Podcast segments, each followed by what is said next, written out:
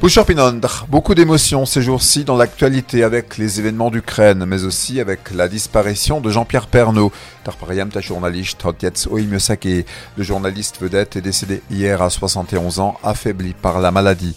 Souvenez-vous, le 21 décembre 2020, sur les coups de 14h15, notre Jean-Pierre National tirait sa révérence dans son ultime JT de 13h, Sinilech Titog, Choi, Kurz vor En 33 ans, Jean-Pierre aura assuré 7000 journaux, mieux accompagnés comme il dit, 7000 déjeuners auprès des Français.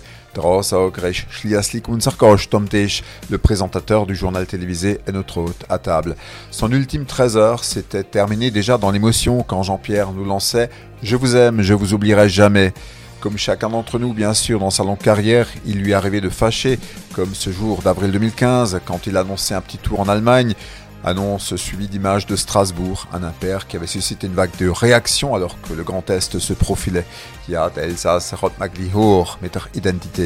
Mais Jean-Pierre Pernaud aura été, rappelons-le, un supporter fidèle de l'Alsace qu'il plaçait souvent dans ses journaux. Tos C'était un amoureux de l'Alsace, tant et si bien qu'il a épousé une Alsacienne, Nathalie Marquet, Miss France 1987, Nathalie qu'il a rencontrée à Mulhouse il y a 20 ans. On dit que pour apprendre l'alsacien, il faut épouser une alsacienne.